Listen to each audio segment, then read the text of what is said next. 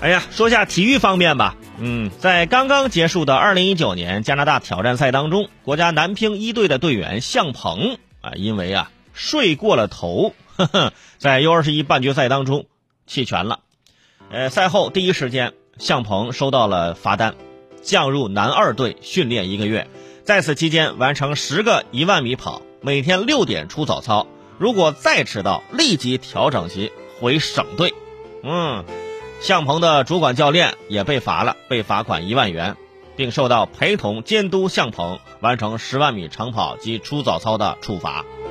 据了解，二零零三年出生的向鹏被誉为张继科接班人，二零一九年进入国家一队，并取得世界呃青年呃赛的这个男单男团的冠军，在国际乒联 U 十八的世界排名当中也是一直雄霸第一。向鹏用实力证明了自己真的是张继科的接班人啊！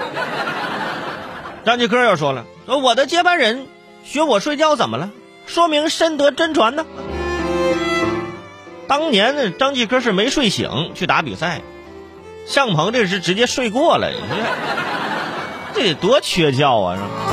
我们一直说我们的乒乓球很厉害，好像我们中国人只要啊左右颠颠啊。就可以找到乒乓球这个这节奏啊！通过这份处罚报告可以看到，睡过头的后果：降入二队，训练一个月，要完成十个一万米跑，每天六点出早操。如果再迟到，立即调回省队。这就相当于某次你重要的考试睡过头了没去，然后你面临的是降级，要完成十本模拟题，每天六点起来要开始背单词儿。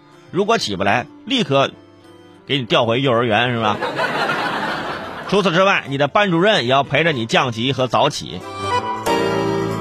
不过，因为睡过头导致弃权，的确是非常非常严重的一种失误啊！这也是缺乏职业运动员素养的一种表现。